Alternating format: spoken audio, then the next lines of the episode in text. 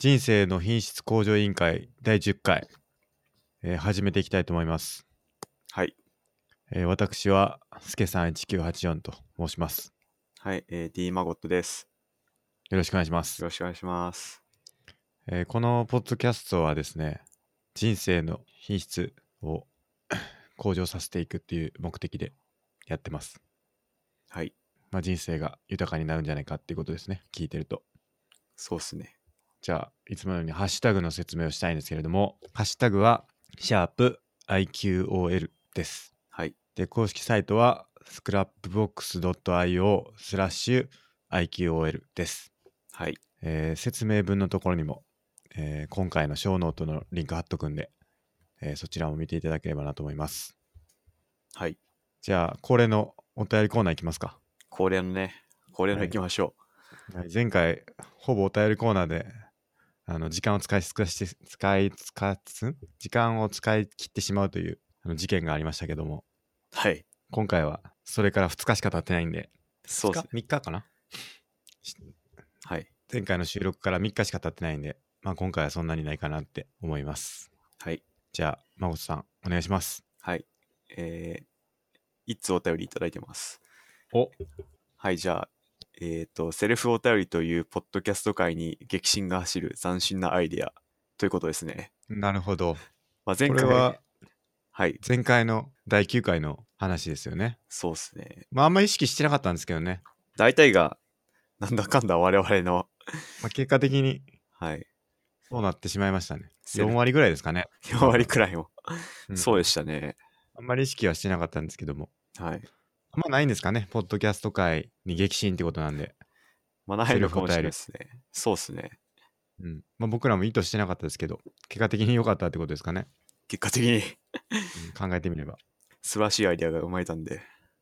そうですね今回。今後も少ない時はガンガン行こうかなっていう感じですかね。僕ら、自分で。はい。そうっすね。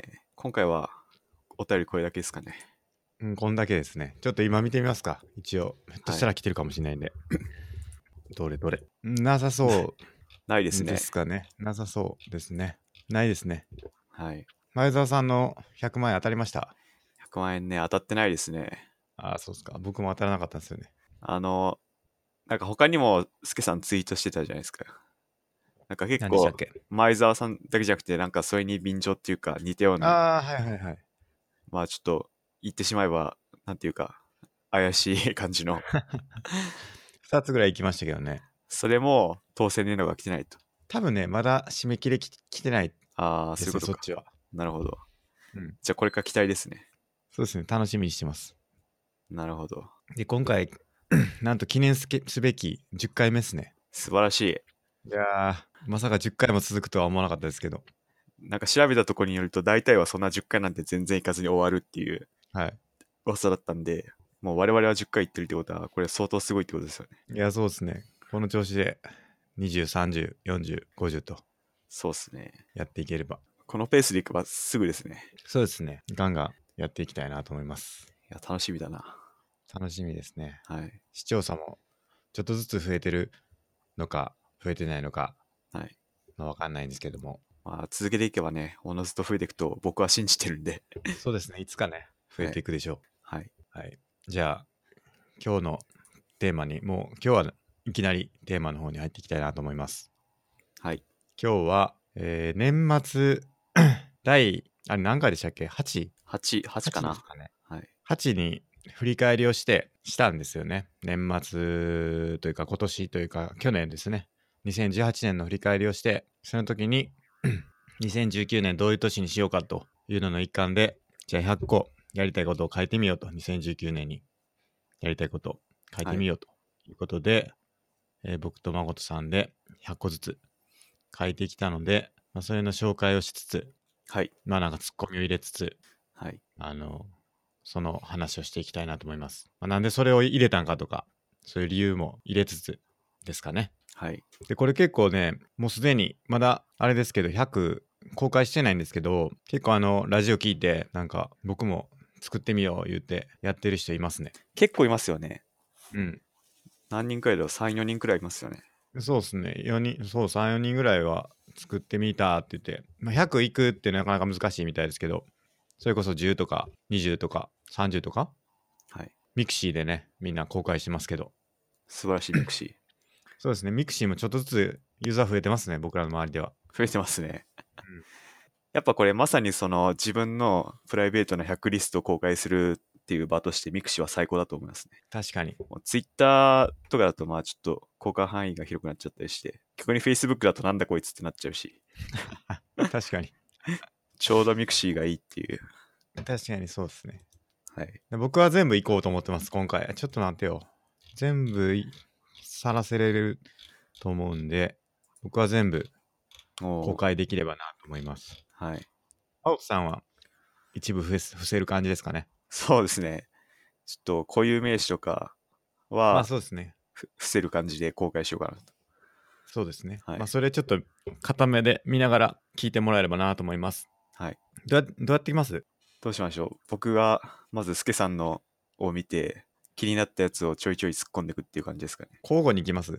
ああ、いいですね、交互に。そしたらちょっとマゴさんのやつも開きながら僕のやつも開いてはい。じゃあ順番に行きましょうかじゃあまずマゴさんが突っ込み入れる感じではい。なんかあります？逆にまず何あのはい。なんていうかなどういう風に作っていきたかというかなんか大きくテーマがあってみたいな とか大きくテーマ？なんか今年はこの3つ頑張ろうと思うみたいなのがあってそっからこうう。出していったのかもう本当に1から順番に100個あげたんか僕はもうそんな考えずにとりあえず100作るかっつってジャンルとか考えずにバーッと並べてきましたね。なるほどなるほど。まあでも結局考えてみるとやっぱ自分格闘技系のが多いなとか思ってはい。格闘技なまあこれもあるかなみたいな感じではいはい。数増やしていきましたね、なるほどなるほど、あの僕結構あの70くらい詰まってうんうん。大変だったんですけど、うん。スケさんどうでした？僕はね結構まあ前回も言ったんですけどサクッといきましたねあのスケさんの最初に作った何年前かはい。忘れましたけど、はい。その100リストに比べてスケさんの水増し感が少ないんですよね、そうっすよね。前回は 1, 前1月に自炊何回数2月に何回数みたいな12個くらい水増ししてましたけど。そうそう。今回そういうのがほとんどなくてすげえなって思いました。いやそう2015年に1回作った時と比べてもなんかこう湯水のように出てきましたね今回は。おおうん。まあその時書いたやつがまだできてなかったっていうだけなんかもしれないですけどね。ーなるほど。単純に。ほとんどそれが残り残ってたっていうので。じゃあ,、まあでもそれを見て見ながらやってないんでね。じゃあこう見比べてみると、うん。そうなんていうかまだ残ってるやつは結構ある可能性があるってことですか？あり得るでしょうね多分。おう。ん。ちょっとみみ横にも並べてみようかな。これ公式サイトに書いてましたっけ？いや書いたはずっすね確か。スケさんの初代100リスト初代100リストと。結構あるんじゃないかな。あでも意外に意外にないっすね。なるほど。五徳を買うぐらいですね。残ってんの。えー、じゃあ大体もう交代っていうか違うやつになったってことですね。うん結構変わってるかも。すごい。海外旅行に行くとかはなんかありますけどなんかちょっとテイストが違うというか。はい。まあなんか雰囲気もちょっと変わってるかもしれないですね。テイストというか、雰囲気。ああ、うんなるほど。まあこれを成長と捉えるのか対価と捉えるのかっていうこともありあるんですけど。はい。じゃあまあなんで僕は結構サクサクサク出てきたかなっていう。なんか、まあ、欲が深まってるのかもしれないですね。おお逆に言うと。まあなんていうか。いろんなことやりたいっていうのが、は欲まみれになっていって。それこそまだ足りてないなっていうあの樽を知るじゃないですけど。はい。足り足りてないことを知るというか。っていうんではい。いろいろ出てきてもうだって今108までいってますからね。なんかどんどん100超えてますよね。そんな煩悩の数みたいになってるんで それこそ。な感じですね。じゃあツッコミを入れていきますか。じゃあ僕が突っ込む感じで大丈夫ですか最初は。はい。じゃあま最後の1なんですけど、はい。1番。まあ、このカグルって何かっていうのが聞きたいなっていう。あーなるほど。はい。カグルっていうのははい。僕もそんなちゃんと説明できるのかわかんないんですけどはい。なんか、まあ、機械学習のコンテストみたいなやつなんですよ。ほう。あの企業がはい。データを提供してくれてその例えばショッピングの誰が何を買ったとかそういうデータですね。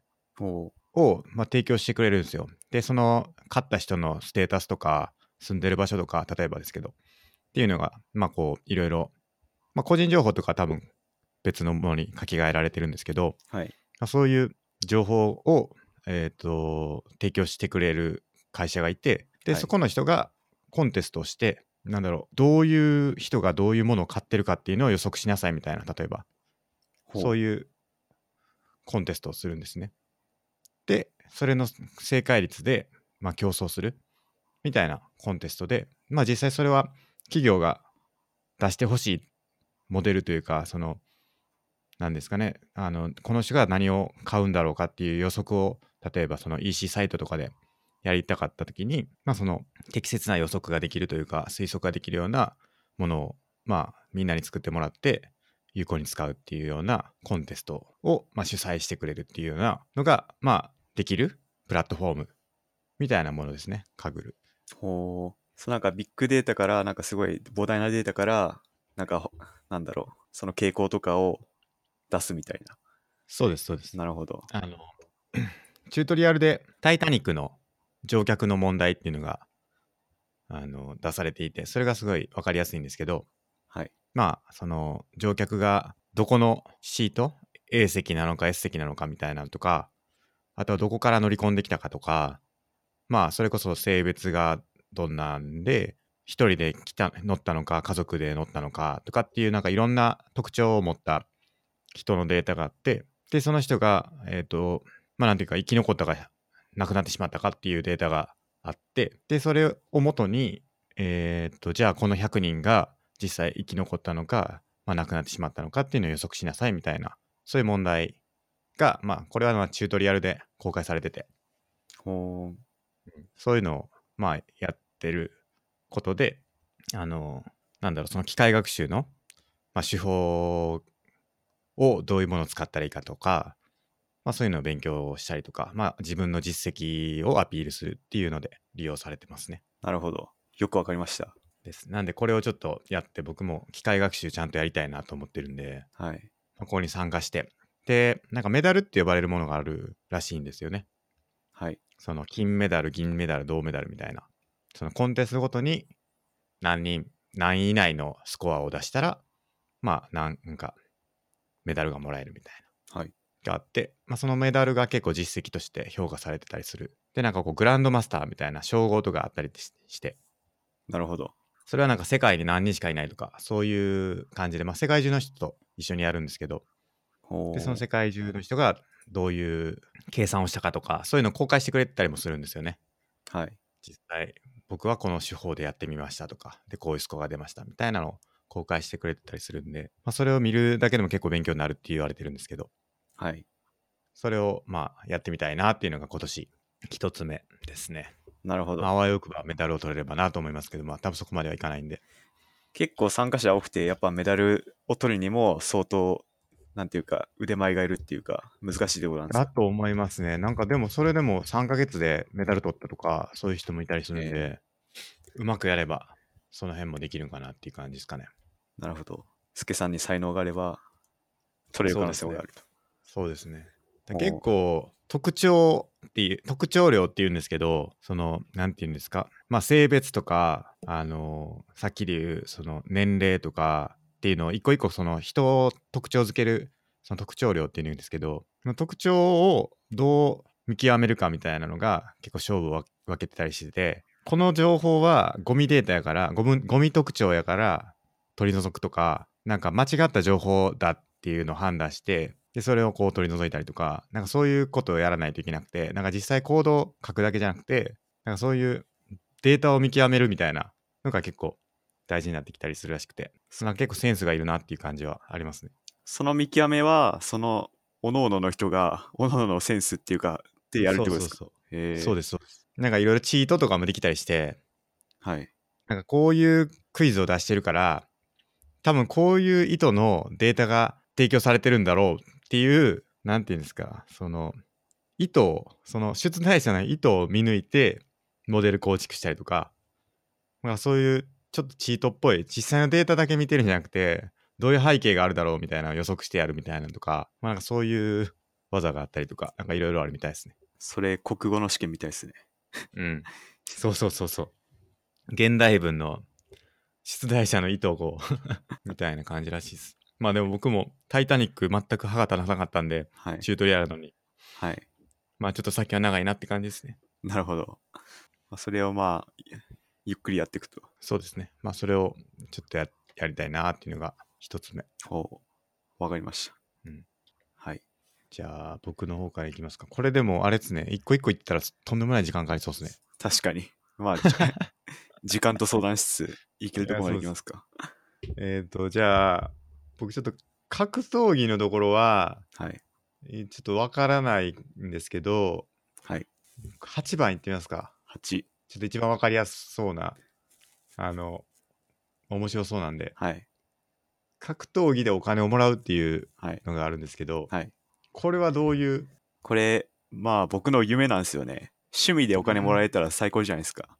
そうですね。しかも格闘技長くやってるんで、しかもお金をもらえるっていうことは、それなりに僕の技術が認められたっていうことだと思うんで、はいはい、まあそんな試合、まあ方法は何でもいいです、お金をもらう。うんうんうんまあ何でもいいんですけど、まあそれで、あの、お金もらえたら一つの、まあそんな金額はぶっちゃけ高くなくても少しだけでいいんですけど、うん。まあ記念として、そのお金もらえて自分の技術が一定に達したなって思えるうん。ことがあればいいなっていうところですね。なるほど。はいこれって、例えばどんな手段があるんですか？例えば、なんかクラスを教えて、クラスで僕が知ってる技術を教えて、うんお金をもらうとか、うんうんうん。とかかな。先生。先生ですね、まさに。うん。ファイトマネーとかもあり得るんですかね？ファイ。トマネーありえなくはないですけど、まあ多分ないと思いますね。じゃあ先生っていうのが一番近そう。近そうですね。他どんなんあるんですかね？どうだろうな。まあ多分僕レベルではあんまないかな。まあ相当上になれば、めちゃくちゃ上になれば DVD を出すとかありますけどね。なるほどなるほど。はいそそうだ、その、このポッドキャストで何回も出てるゴードン・ライアンですけど、はい。まあ あの、公式ホームページに後で僕が詳しくゴードン・ライアンのこと書いときますけど、で、その世界一強い彼は、1時間プライベートレッスンって言うんですけど、まあ、うん1対1でうん教えて500ドルらしいです。1時間。5万円。まあそうですね、1時間。六うん5万円。えー、1時間で5万円。はい。意外と安いっすね。なんか。い やわかんないですけど。意外と安いって思いました。いや、意外と安いなって思いましたけどね。ほ世界一ですよねう、。世界一です。安くないですか？なんかへ、なんか記念にちょっとやってもらおうかなって 思ってもやれるレベルですよね。確かに。じゃあ逆になんかそういう1対1のプライベートレッスンでお金どんだけかかるとか知ってます？なんか思いつくのあります？他のグラップリング以外で。えっと、なんかチェロとかのマスタークラスとかは、はい。いくらぐらいかかるんかな？なんかマスタークラスってありますよね？音楽の。いや、よくわかんないです。なんかね、その有名な人がはい。その教えてくれるっていうのがあるんですよね。ほうこれでいくらぐらいするんかな？ちょっと調べてみよう。大体でもレッスンがはい。30分5000円とかでしたね。僕が受けてたやつ。じゃあ1時間で、1万円とか。なるほど。なんで、なんか、世界一って考えたら、まあ、チェロの世界だとなんかヨーヨーマとか、はい。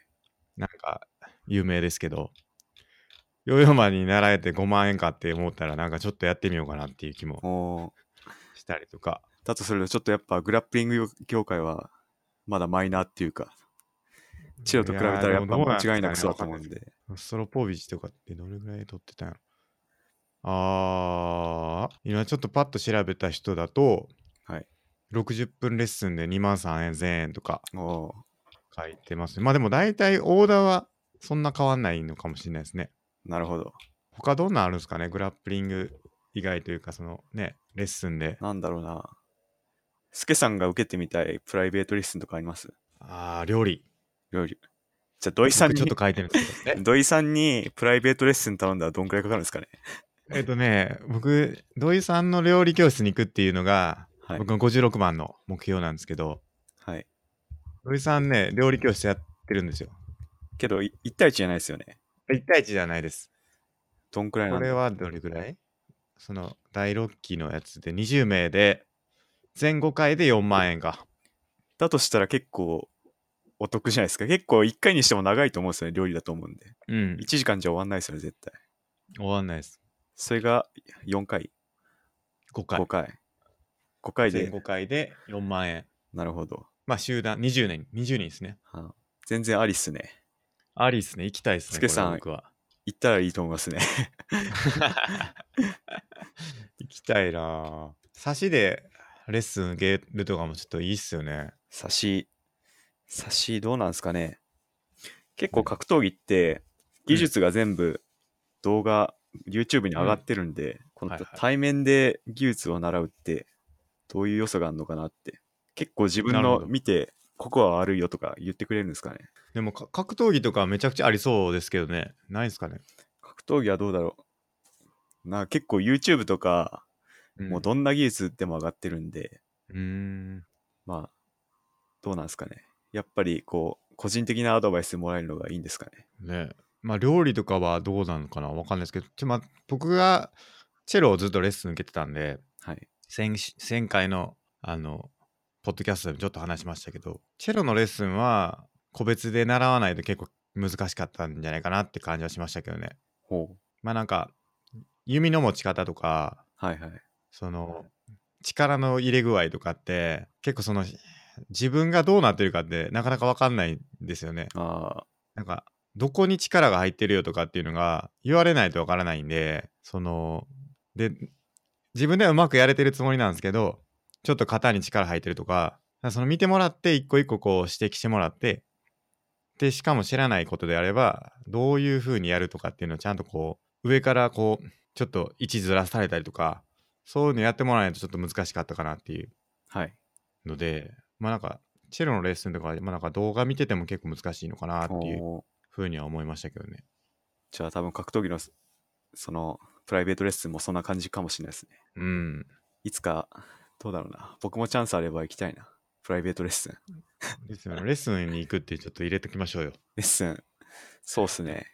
レッスンを受ける。海外の好きな人から受けてみたい海外の有名グラップラーとスパーをするっていうのもあるじゃないですか。な。はい。これはゴードンライアンってことでいい？ですかいや、もうゴードン・ライアンは、じゃなくてもいいです。違う人でもいいです。僕が知ってる、あ、あの人だみたいな。えまあたまに日本に来たりするんで、たまに。なんかそこに紛れ込めたら、こうチャンスあるんじゃないかなとかも。ー、え、マゴスさんがいるそのジムにも来たりするんですか？うーん。海外の人は今まで来たことないっすね。でもちょいちょいプロの人は、まあそんな有名じゃないですけど、プロの人は練習たまに来て、あの、スパーしてもらうってことはたまにあありますね。うーん。そんなチャンスが来たらなと思ってますね。いや、いいですね。はい。アメリカのジムに行くとかも。はい。アメリカに行くってことですかこれは？アメリカ、そうっすね。行きたいっすね。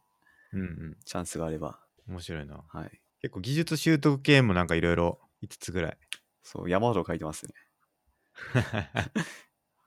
いつ、いつどころじゃないな。はい。でも技術習得でなんとか習得する。あ、でも上の方もそうなのか。結構ちょいちょいありますね。10個くらいあるかも。うん。はい。面白い。習得習得はやっぱ難しいんですか？動画見て。そうですね。動画見て実際やってみて、それが、なんていうか、体に馴染んで、好きなうんように使えるまでは、ちょっと時間がかかったりするんで、なるほど。やっぱ意識的にやらなきゃ、あの、うまく使えないっていうか、っうんうんうん。ていう道のりがありますね。なるほど。はい木村っていうのは何なんですか？木村っていうのは、ちょいちょい出てきますけど。あの、腕のえサブミッション、腕の技、腕を決める技なんですけど、それが木村っていうんですけど、あの、なるほど。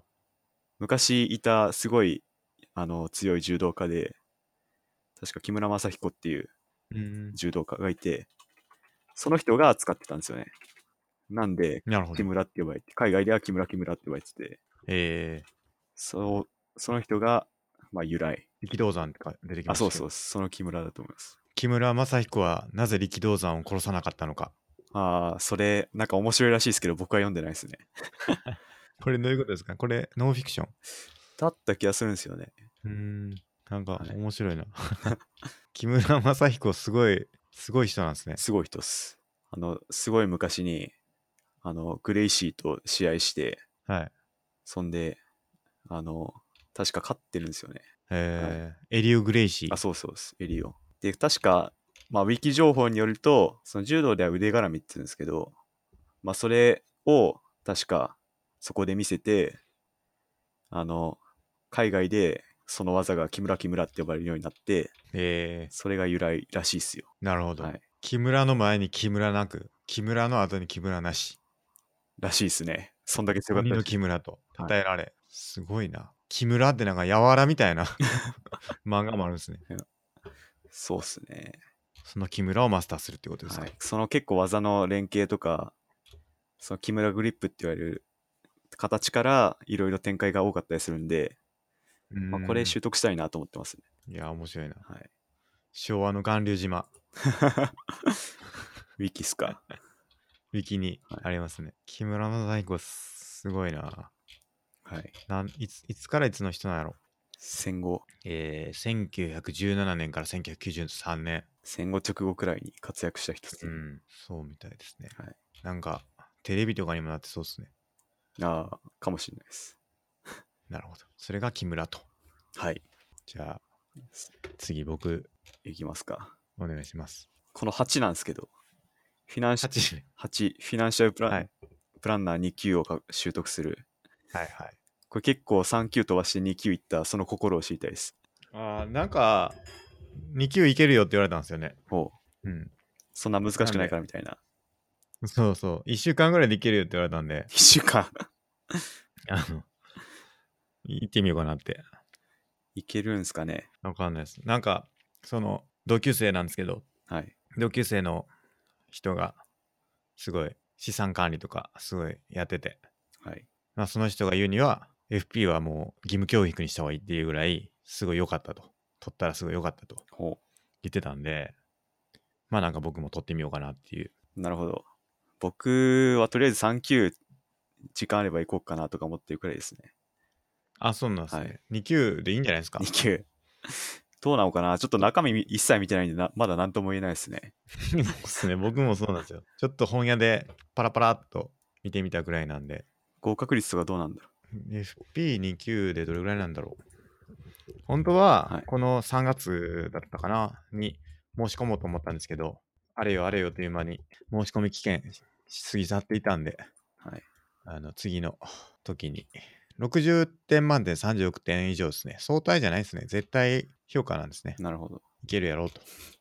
なんか結構調べたら、はい。なんかすげえ若いてるじゃないですか。2級ドンで終わりじゃなくて、なんか若いてません。なんかそうそうそうそう。そうなんですよ。なんかいろいろあってなんなんやって感じなんですよね、はい。なんかよくわかんないんでまあ 適当にちょっと。学科と実技があるのかな？学科実技らしいですね。ちょっとそこがよくまよくまだ僕も分かってないですよね。うん。これはじゃあ僕はえーっと2019年はまたいつですかね？2級、はい。試験日。試験日程見ると2019年5月はもう応募終わってるんではい。次9月ですねはい。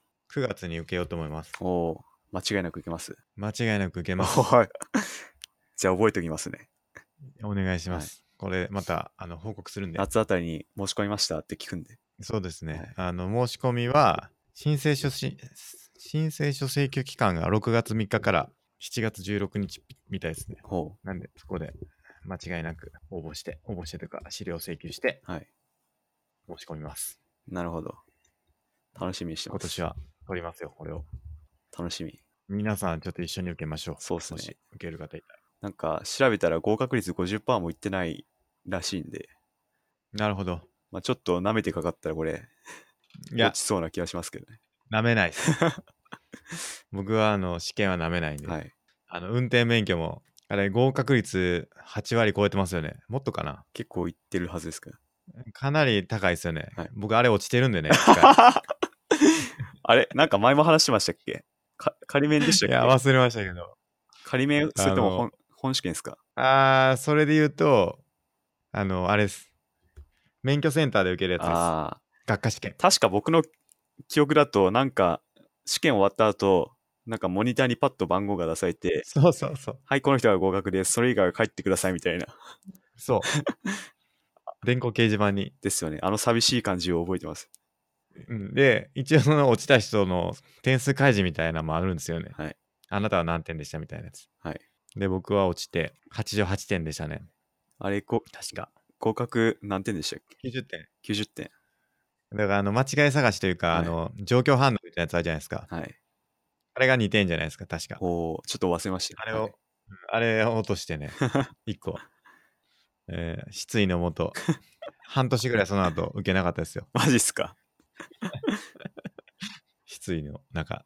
で、91点でした。もう一回受けたら危なと思って。危なかったなちなみにその話で言うと、ネットですごいいいサイトが確かあって、なんか問題が山ほど載ってるような、運転免許ですか？そうですね。その筆記試験の。まあそれを山ほど解けば、あの、落ちないはず。なはずなんですけどね。ちゃんと勉強しました？いや、一応教科書読んだんですけどね。読んだだけ。過去問とかも一応やったんかな 結構やったと思うんですけどね。忘れましたあれはもうなんていうか、もうパターンを覚えるっていうか、はいはいセンター試験と同じで確かにはい。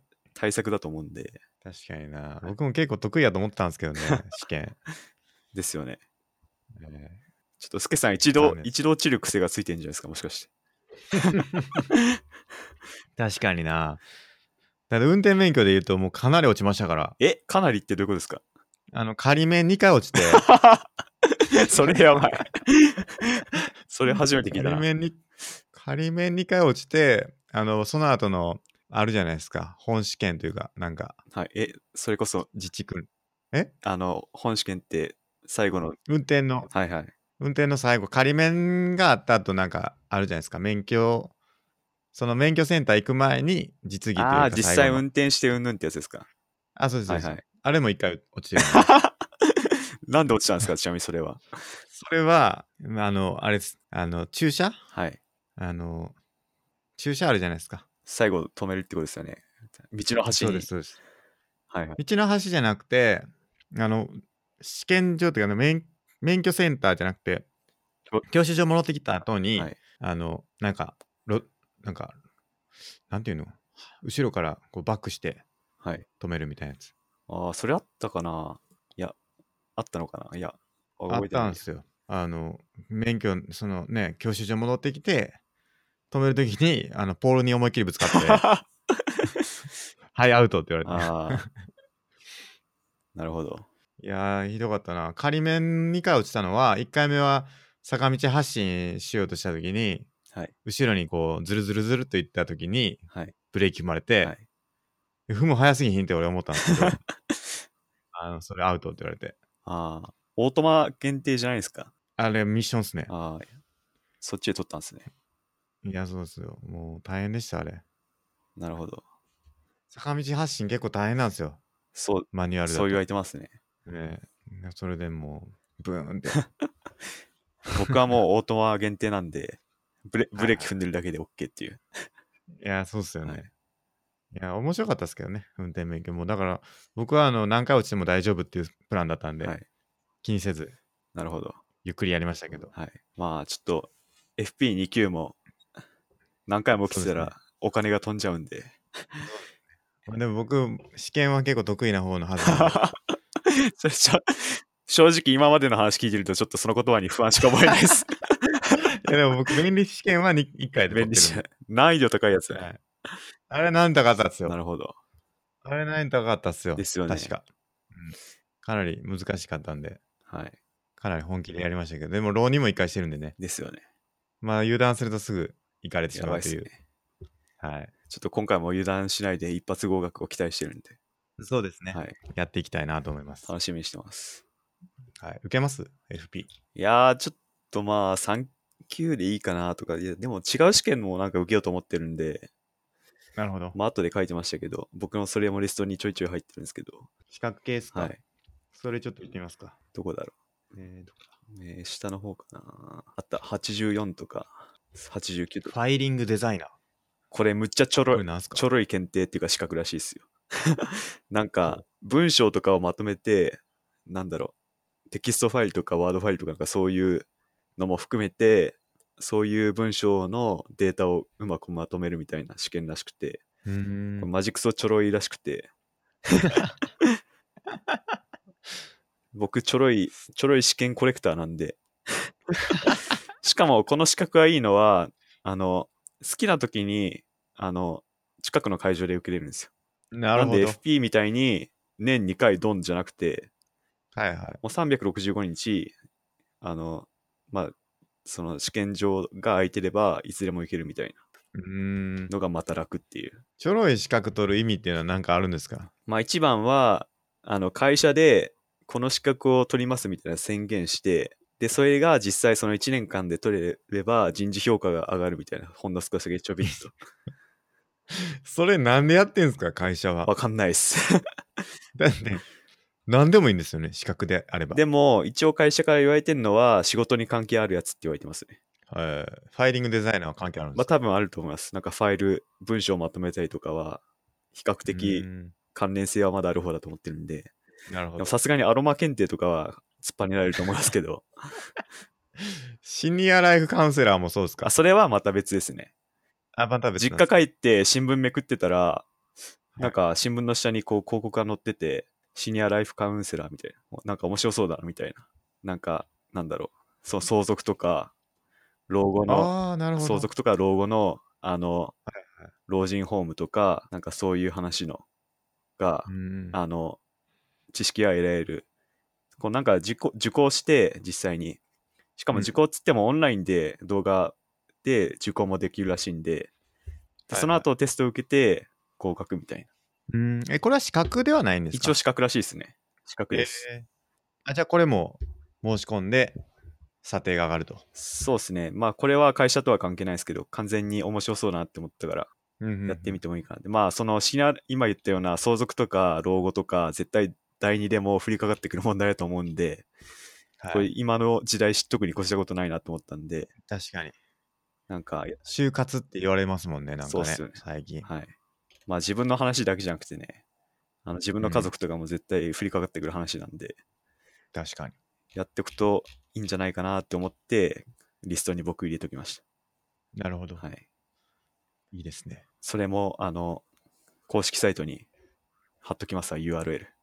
お願いします。はい資格系で言うと僕も一個、一個というか、勉強のとこで、ここにありましたっけ？えっとね、これです。オンライン、あの、104番ですね。ああ、はい。あの、オンライン学習サービスを利用してサーティフィケーションを得るっていうはい。のがあって、まあ、コーセラっていうのがあるんですよね。知ってます？いや、知らないです。コーセラっていう、あのーなんか、いろんな大学が、海外の大学とかも含めですけど。いろんな大学が、こう、いろんな講義をしてくれる、はい。オンラインで。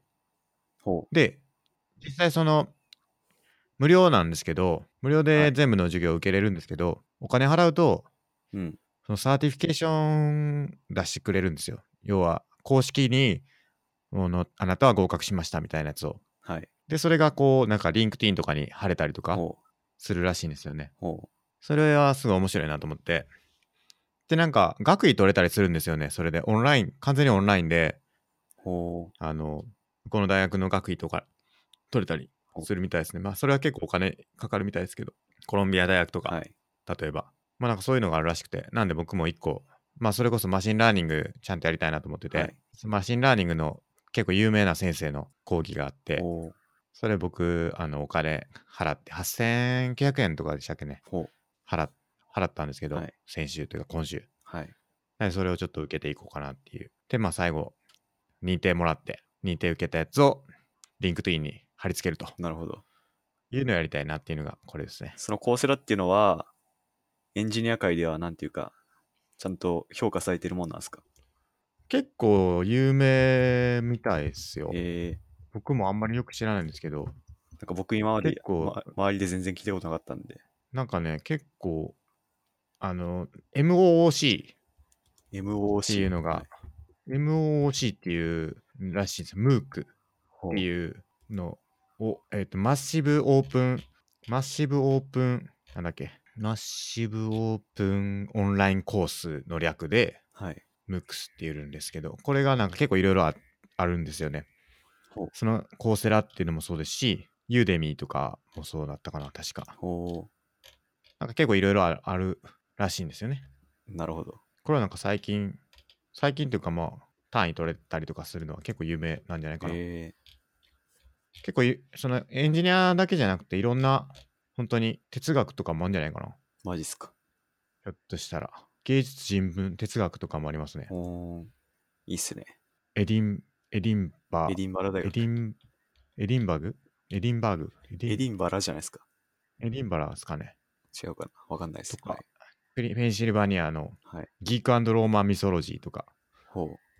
イントロダクショントゥフィロソフィーとかなんか結構面白いですね。え こういうのを取って証明書をもらえるっていうのは結構面白いですよー、ね。なるほど。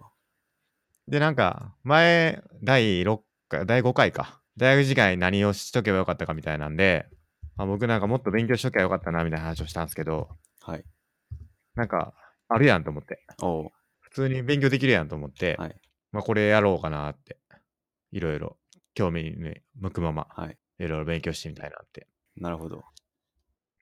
まあ一個はそのマシンラーニングですけど、はいまあなんか他にもこれ面白かったとかっていうのを教えてもらえると嬉しいですね。これ基本的に全部英語なんですか？英語っすね。ただ、結構人気のやつとかは、日本語字幕とあ、か本当だ。ボランティアでつけてくれてて、そのスケさんが貼ってるやつだと日本語って字幕ありますね。あ、そうなんですよ。そうはいなんですよなんで、結構、まあ、英語じゃなくても受け入れたりするみたいですね。結構こういう専門性が高い授業とかって、なんか知らん単語とかバンバン出てくると思うんで、結構きつう。そうだなと思ったんですけど、ちゃんと字幕もあるということで。そう。で、この先生、めちゃくちゃ教えるのうまいらしくて、ほそのマシンラーニング界隈でう。ははい。有名らしいんです。ちょっと古いらしいんですけど、はい。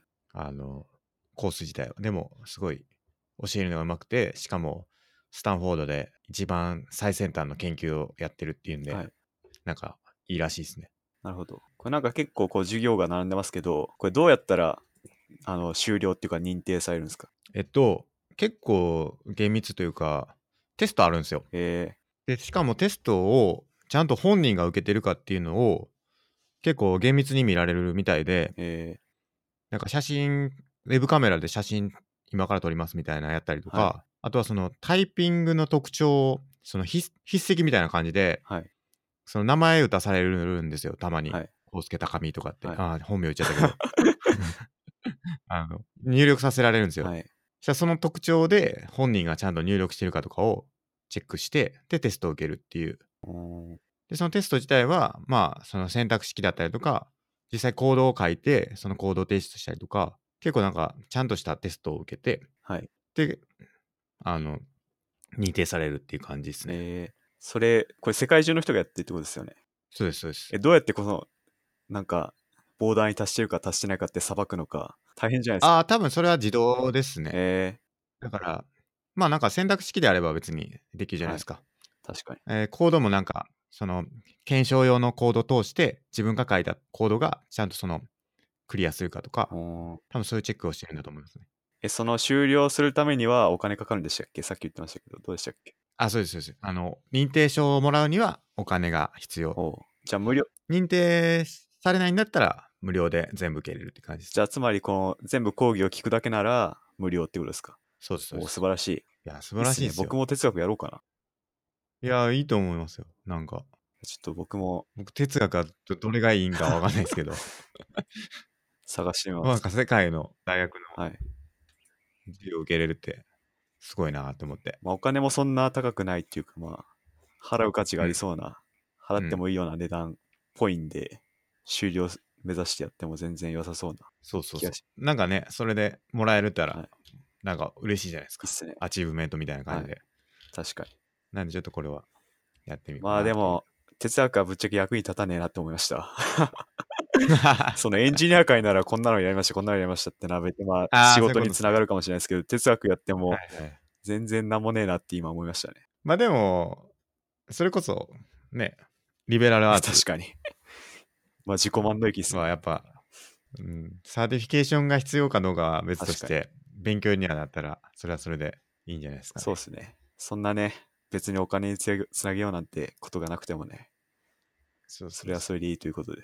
そうそう。なんで結構、まあなんか結構いっぱいあるんでね、学べることは。もう、なるほど。で、なんか、最近というか、僕なんか結構やっぱり受験もそうですけど、はい結構ちゃんと調べて、どういう勉強したらいいかとかってやるじゃないですか。はいあの、調査して、はい。どういう勉強したら一番最先、最早で、ん一番早く学習できるかみたいなのを結構ネットで調べたりとかしたんですけど、あんまなんか最近の自分の仕事とか、技術とかで、あんまそういう調べたりとかってやってなかったなっていうのがあって。はい。多分そういうのっていっぱい転がってるはずなんで、そういうのを見て、まあ、この構成とかもそうですけど、これ学ぶんやったらこれやったら一番早いでみたいなのをあの見つけていきたいなっていうのが今回、今年の結構テーマやったりしますね。なるほど。うん。やっぱ方法とか大事ですからね。勉強の方法いや、とか。そうなんですよ。ちょっとこれは今回いいこと聞いたな。コーセラ。人生が豊かになるな、これは。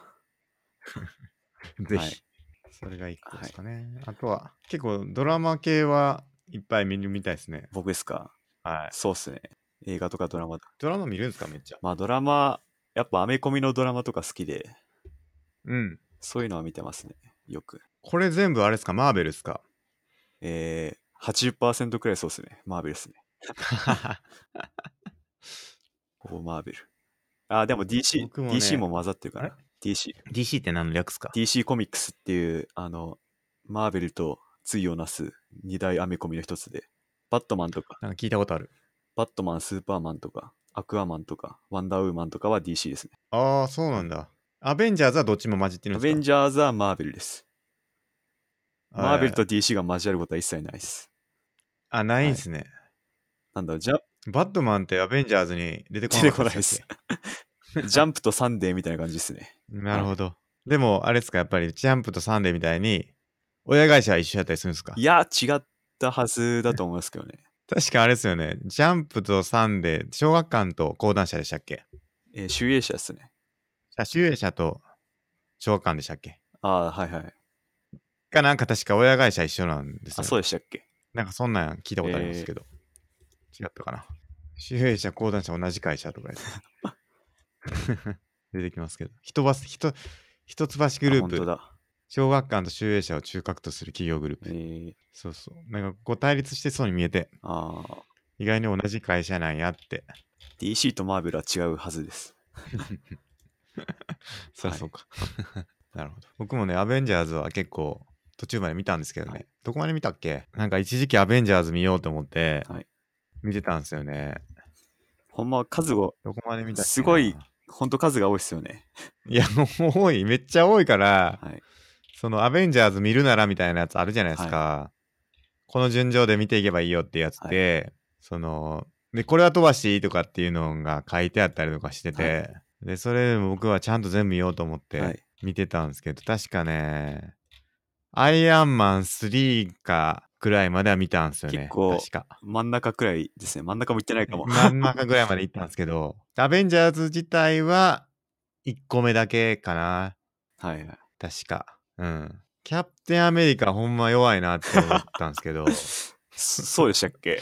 そんなシキーンあったかな？ャプテンアメリカ怒られるかもしれないですけど、キャプテンアメリカあいつほんま盾投げるだけやんけって 思ってたんですけど、どうなんですかね？いやまあちょっとそれはどんどん進めていくと話がっていうか印象が変わってくるかもしれないですね。あ、本当っすか。多分リーダー枠なんやろなって思って見てたんですけどね。そうですね。もうキャプテンですからね。キャプテン、まあ多分能力ないけど、そう。あの、みんなをまとめるっていう役なんやろなって、はい勝手に思ってましたけどね。だって、なんもな、だって人間じゃないですか、キャプテンアメリカは。まあ一応人間ですね。一応か、あの、なんかありますけど、はいアイアンマンはもう強いじゃないですか。はい。あんなむちゃくちゃなボディ持って。その今年エンドゲーム、アベンジャーズエンドゲームが公開されますけど、まあはいそれを完全に楽しむためには、多分はい20作くらい全部見ないと、完全には楽しめないと思うんですよね。なるほど。もうそのすけさんは多分半分くらいだと思いますね。いやー、結構見たんですけどね。インフィニティ・ウォー見ました？インフィニティウォーもまだ見てない。多分、ちゃんと新しいのまで見ないと、あれ、こいつ誰みたいな。なりそうですね。いや、確かにな。見たいな。でも、アベンジャーズ見たいなって思って、そのインフィニティを見たくはて、見始めたんですよね。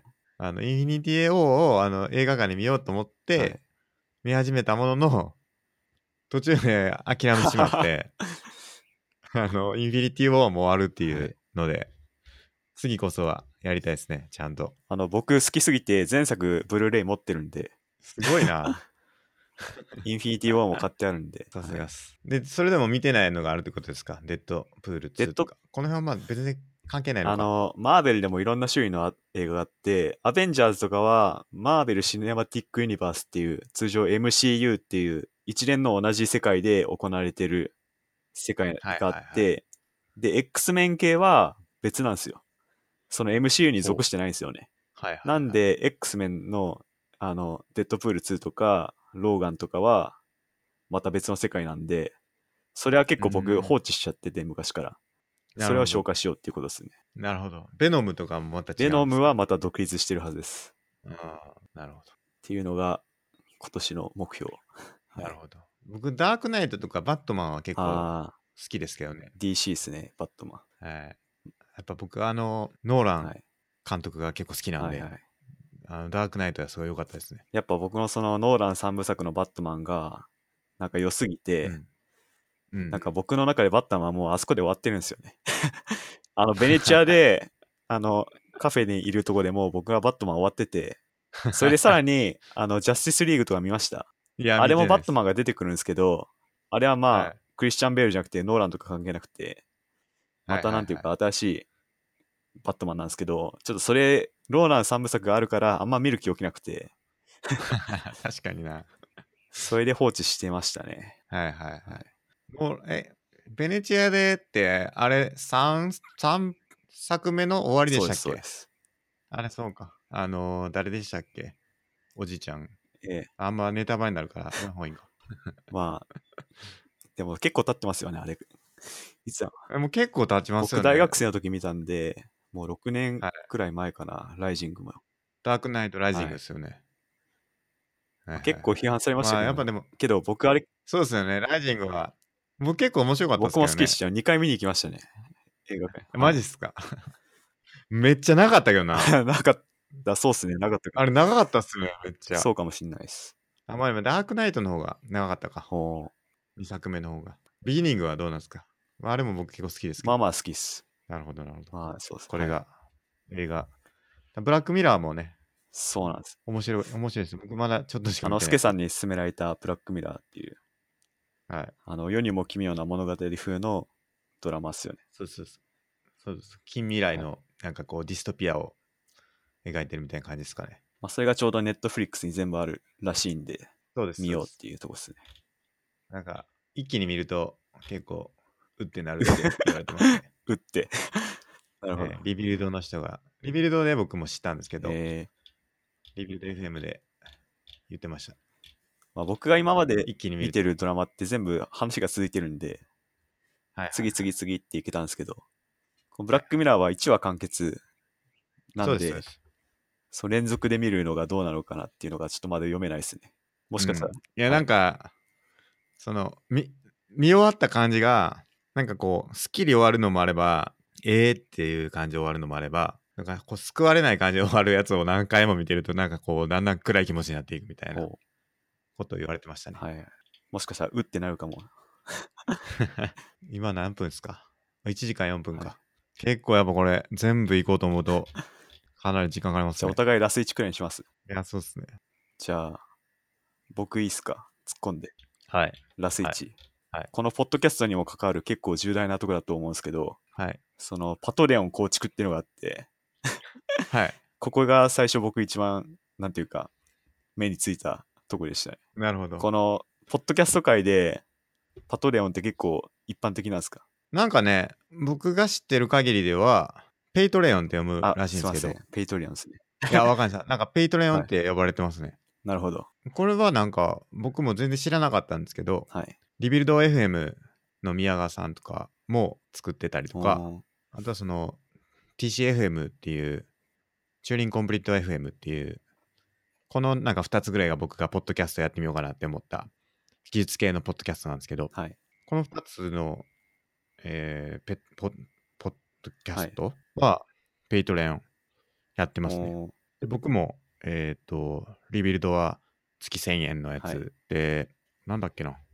TCFM の方は、えっ、と、いくらだっけな。やってんすよね。1は1ドルのやつですね。ほやってますね。あとはもう一個、その TCFM に出てる人が、そのアメリカに行くっていうんで、アメリカ行くのに、結構その研究で行くから、研究生で行くから、そのバイトとかできないらしいんですよね、ビザの関係でで、そのお金結構厳しいから、それをちょっとサポートしてほしいっていうのを書いてたんで、あ、じゃあサポートしてみようと思って、月に2ドルのやつやってますね。なるほど。だからその3つ、その3つを僕は Patreon で購読というか、そのサブスクリプションしてる感じですね。ちなみに、その、そのポッドキャストは、なんか、サブスクしたら、なんか、見返りみたいのあるんですか？えーっと、 Rebuild FM は、その、限定は、限定公開のエピソードがほ配信されるのと、はいあとはローファイルのダウンロードができる、う。ローファイル？ポああ。ッドキャストの生ファイルのダウンロードができるのと、あとエピソードをなんか Google トランスレーションじゃないか、Google のなんかスクリプト API みたいなやつがあって、はいはいはいそれであの全文書き起こしたやつからエピソードの検索ができるっていうのが、なんか特典としてありますね。なるほど。あとは TCF の方は特典は特にないのかなおー多分。な感じです。なるほど。これが、なんではいまあ、一般的かどうかわかんないですけど、比較的あるかなって感じ。なるほど。それで、サブスクリプション20人って書いてあるんで、はい。20人来るかないや、行きたいですね。あの、月1ドルぐらいは、毎月ね、なんか、くれても。まあ、月1ドルでも20人来れば20ドルあるあるやばいあるわけですからね。やばいです。素晴らしい。2000円。素晴らしい。やばいです。はいこれちょっと目標にして、はいまずちょっと作ってみようかなって思いますけど、はい。これもね、セルフお便りじゃないですけど、セルフサブスクリプション それじゃあ、多分、 Patreon の上に取られて、実質マイナスだと思いますよ。で。いや、そうですね。それは多分そうですね。多分。まあでも、そうやってでもちょっと水増さないと、なかなか20人っていうのはいかないですからね。そうっすね。えーいや、でも楽しみだな。なんで僕と孫さんで2人でしょ。だからあと18人。なるほど。まあ1ドルならね、はい月1ドルならいいやって思ってくれる人が結構いるかもしれないんで。そうですよ。それで、あの、孫さんにマイク買って、もあの、渡さないと。う 待ってます。いや、本当ですよ。なんでね、その結構、ポッドキャスト系はいろいろ書いてますね、僕も。そうっすね。えっ、と、ポッドキャスト50回配信。50回か。いや、結構これいけいそうですね。けそうっすね、もうこの感じだと。えーこのペースでいけば、はい。週に1回を守り続ければ、まあいけるんで、はい。50回行きたいですね。はいあとは、 Scrapbox のページを1000ページに、ちょっともうちょっと充実させたいなと思ってて、あ、公式。公式サイト。じゃあ、もりもりいろんなページ増やしていく感じですか？そうです、そうです。あの、やっぱいろんな説明をはい見て、あの、あのサイトを見てるだけでも結構面白いなっていうあ、風ないいっすね。感じできるといいかなと思うんで、それを1000ページ作りたいのと、はいあと、ハッシュタグのツイート数1000。はい。これはどうかな1000か。まあ僕ら2人で500いけば確かに、セルフ。1回あたり10ツイートすれば、だからあれですね、1000ってことは1回あたり20とはいかですから、結構頑張んないといけないですね。これツイートの数って数えれましたっけ？いや、わかんないです。なんか、出てこなかった気がしますけど、大丈夫か？まあ大体1000ってことですねわ。かりましで、各エピソード再生数は1000を目指したいなって。で、再生率は90%お。今大体いけてる気がしますねあ、。そうです。なんすか。割と。まあ、8とかですけど。で、あとはミソのプレゼント企画をやろうと。はい。あと、ライブ配信でストリーミングいいっすね。いつかしたいなっていうのがあの、視聴者のそのライブのその時のコメントありきで放送を進めるってことですよね。まあまあ、そうですね。まあ、コメントを読むかどうかは、ちょっとわかんないですけど、ぼ僕らのやっぱライブ感も。あるんで、コメント数にもよるかなと思いますけど、はい。なるほど。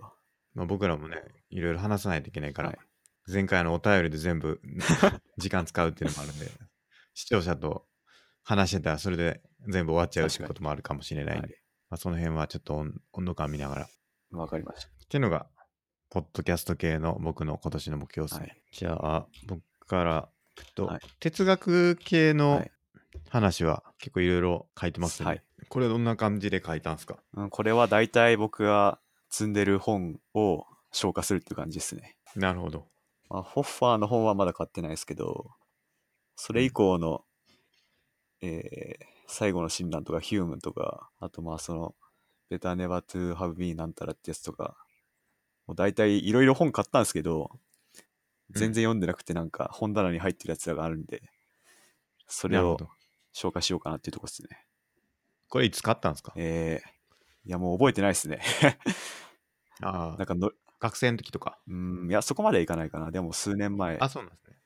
うんなんかノリで買ったやつとかもあるんで、はいはい Better Never to Have Been the Harm of Coming into Existence っていうのは、うんあの、なんだっけ、名前忘れちゃいましたけど、反出生主義って言って、あの、生まれてくるより生まれてこない方がいいんだっていうのがし哲学としてあって、それをほ、まあ厳密に生まれてきた後の苦しさと生まれてこなかった場合のをなんかいろいろ比べたっていう哲学があって、なんかえ。一時期僕いろいろ調べてたんですけど、あんま日本でなんかその本がなくて、じゃあそれならなんか現地買っちゃおうかなと思って、英語なんですよ、これ。全部英語。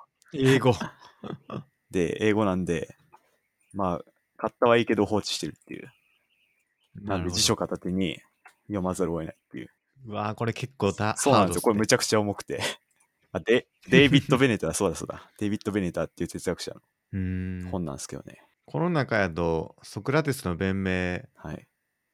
だけは僕も読みましたね。それは簡単ですね。簡単っていうか、まあ、あっさりと読める。うんどうでした？うんいや、結構面白かった。ほ明快というか、すごい言ってることまともっていうか、まともっていうのもあれですけど、はいなんか分かりやすいなっていう、はい確かに確かにと思いながら読んでましたけど、なんでこれみんな理解せえへんねやろって、う。はい。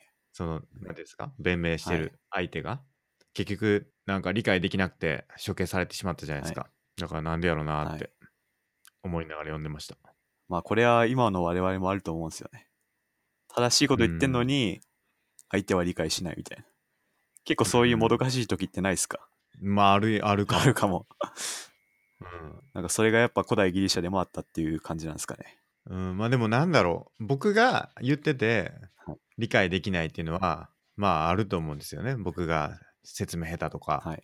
実績もないしとかもあったりとか、あると思うんですけどかのソクラテスがこんなにちゃんと分かりやすく言ってんのなんで分からへんのやろっていうのは不思議ですね。なるほど。うん、まあやっぱ僕も今読み進めてますけど、論理的にソクラテスが合ってたとしても、なんかそれみんな受け入れないっつうのは、やっぱ感情的なとこがあったりして、なるほど。それをもう気持ち的に突っ張ねちゃってるとこもあんじゃないかなって思いますね。うん、なるほど。まああとち歴史とかもあるんかもしれないですよね。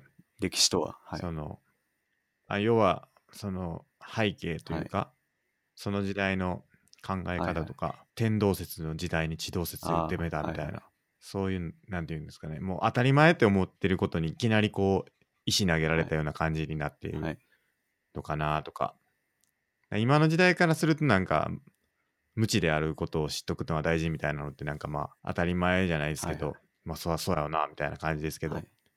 その当時はなんかそんなことはなくてっていう背景があったから受け入れなかられなかった。まあそれは感情的なところとか、それあると思いますね。うん。あと結局このソクラテスの弁明ってプラトンが後で書き直したものだと思うんで、のはずなんで、はい。